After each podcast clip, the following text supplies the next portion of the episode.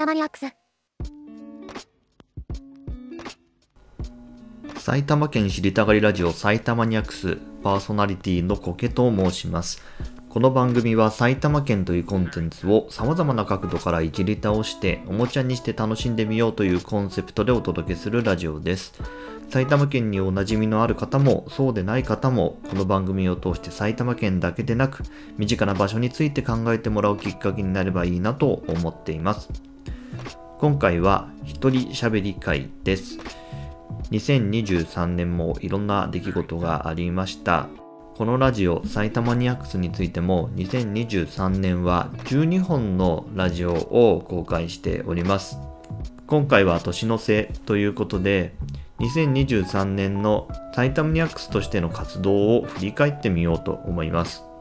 まず今年の頭に公開したのが、わらびの会ですね。青年式の会です。最近わらび、まあ、あるいはその南側の川口市、まあ、その辺りは、えっと、わらびスタンの話題で結構盛り上がっているというような地域になっていますね。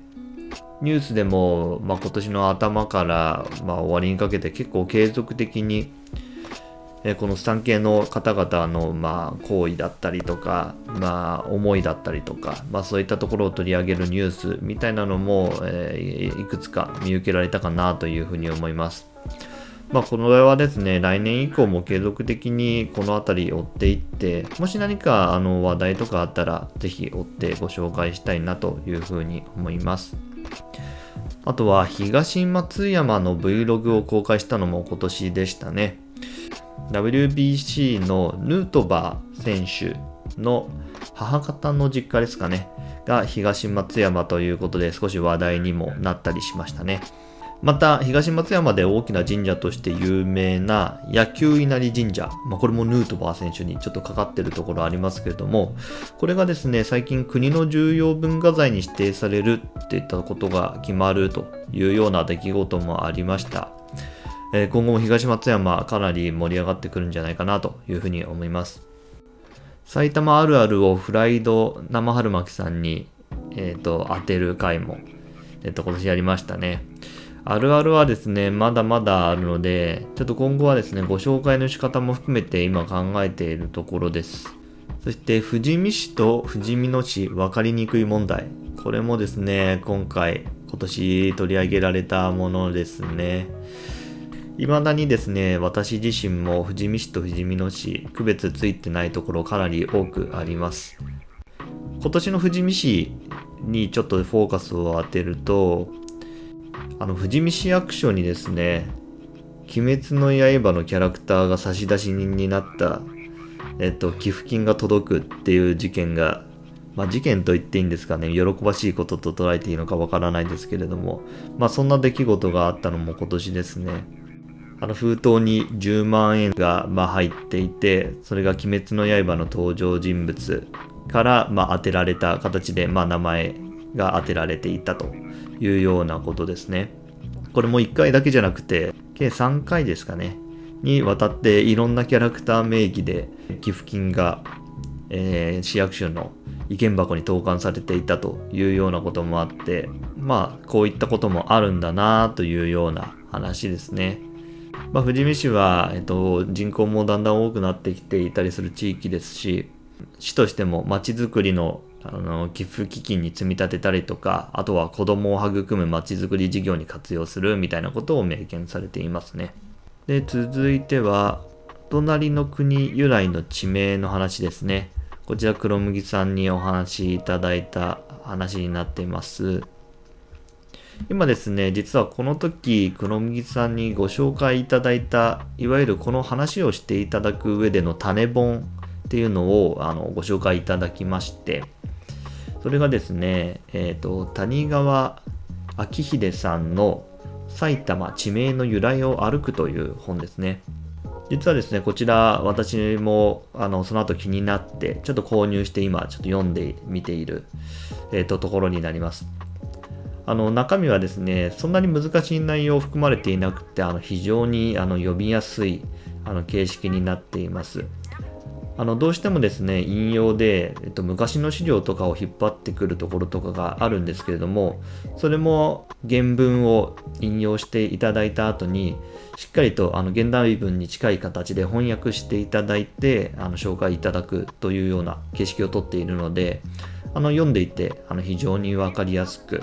あのスラスラと入ってくる本ですので谷川明秀さんの「埼玉地名の由来を歩く」という本ベスト新書版ですね私は読んでいるのは、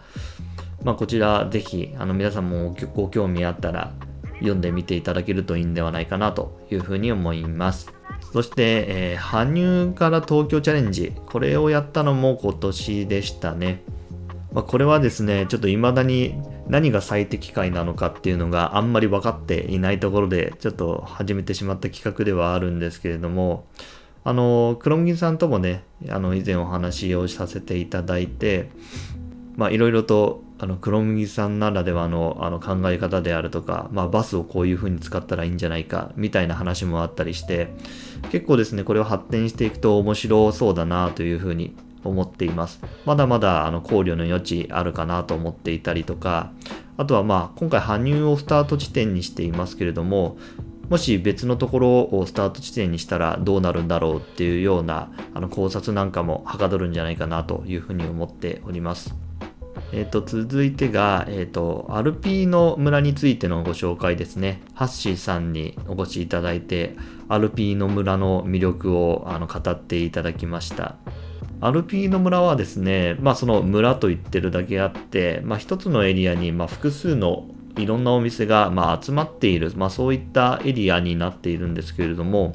ハッシーさんにもご紹介いただいていた洋食の不適屋さんが、えっと、今年度はずっとあの一時休業をしていたんですけれども、11月の末からあのランチを再開しているということです。放送当時気になっていた方、もしいらっしゃいましたら、今であればランチを、メニューを、えーと、少し制限してということですけれども、再開しているようですので、ぜひ足を運んでみてはいかがでしょうか。まあ、数量がまだ限定になっている部分もあるという話なので、訪問の際には一度ご予約をいただいた方がいいかなというふうにも思いますので、ぜひホームページと参考にしていただければと思います。今は火曜日と水曜日が定休日で、まあ、祝日の場合は翌日不利休という形になっているようです。えっと、続いては、埼玉県は実はうどん県なんじゃないかという思いをですね、黒麦さんに語っていただいた回がありますね。まあ、その中でも、まあ、数多く様々なうどんを紹介していただいたんですけれども、実は紹介いただいてない中で私少し気になっているうどんが一つございまして、それがですね、鳩ヶ谷のソース焼きうどんですね。まあ、焼きうどんも一応うどんということで、まあ、ご紹介させていただければと思うんですけれども、まずなんで鳩ヶ谷で、えーと、ソース焼きうどんなのかと言いますと、こちら鳩ヶ谷にですね、ソースで有名なブルドックソースの工場があるんですね。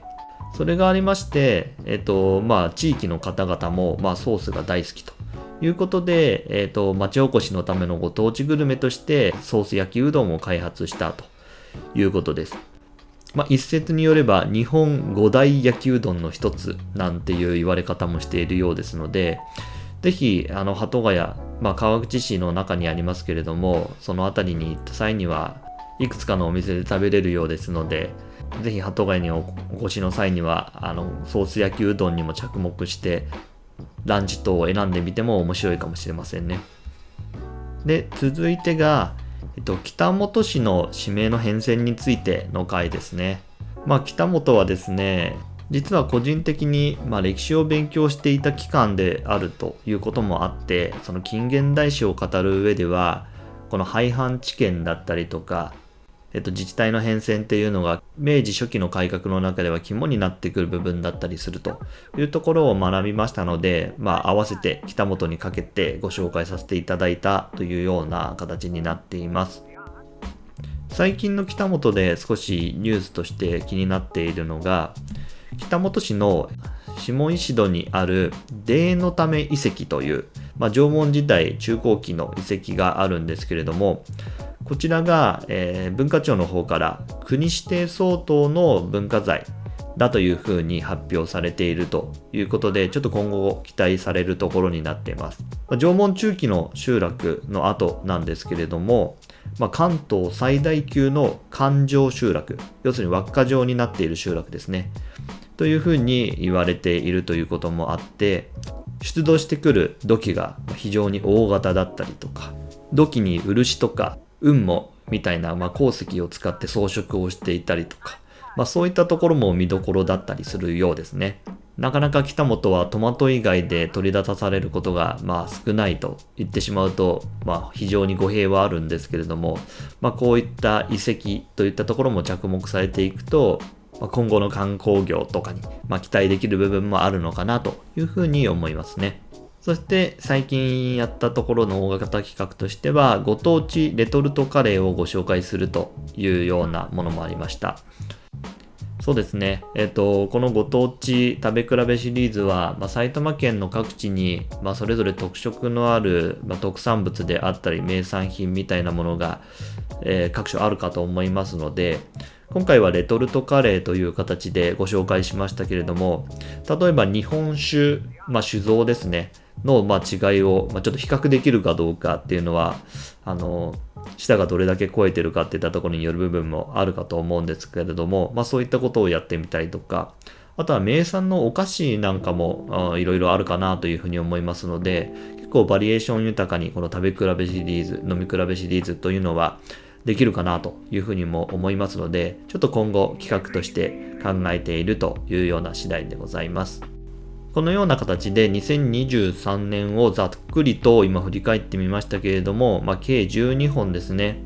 えっと、様々な方にご登壇いただいたり、あの話を聞いていただいたりしながら進めていたというような形になります。まあ、投稿ペースは結構波がありますけれども、まあ、今後もですね、まあ、月に1本ぐらいはやっていきたいなというふうに思っている次第です。まあ特に今年の年末はですね、埼玉の大型ニュースとしては、飛んで埼玉の、まあ、セカンドシーズンが、えー、劇場公開されたということもありますので、まあこの年末から年明けにかけて、まだまだ埼玉ブームというのが盛り上がってくる時期かと思います。この埼玉ニアクスも、まあ、その波に乗り遅れないようですね、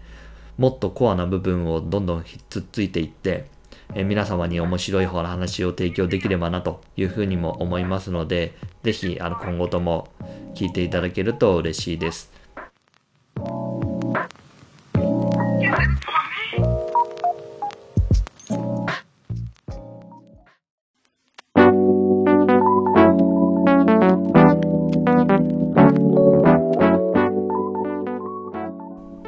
埼玉県知りたがりラジオ埼玉ニアックス。この番組はアンカー、Spotify、Apple Podcast、Google Podcast と YouTube で配信されています。番組宛にご意見、ご感想などありましたら、番組説明欄に Google フォームのリンクがありますので、そちらから何でもお寄せください。YouTube でお聞きの方は、チャンネル登録、高評価、コメントなど残していただけると嬉しいです。番組公式の X、まあ、旧 Twitter のアカウントもございます。もし Twitter と、あ、X ですね、をご利用の方は、ぜひあのフォローしていただけますと、最新の投稿情報もそちらからあのピックアップできますので、あのご覧いただければと思います。え特にポッドキャストであるとか YouTube を中心にお聞きになっていただいている方は公開した後に、補足情報であるとか追加の情報みたいなものも、え Twitter で、え投稿させていただくこともございますので、ご興味のある方は、ぜひ、X のフォローよろしくお願いいたします。また、えこのラジオは結構いろんな方に登場していただいて、まあ、お話を聞いていただく、あるいはお話をしたいことを喋っていただくというスタイルでお送りしているラジオになっております。ぜひこんな話をしてみたいであるとかこんな話してほしいみたいなことがあったらですねどんな方でも大概ウェルカムですのであのぜひ一報いただければなというふうに思います。その際にもですね X、旧 Twitter の方で DM 等をいただけますと反応できるかと思いますのでそういったところもご利用いただければと思います。ということで2023年はありがとうございました。引き続き来年もよろしくお願いいたします。それでは。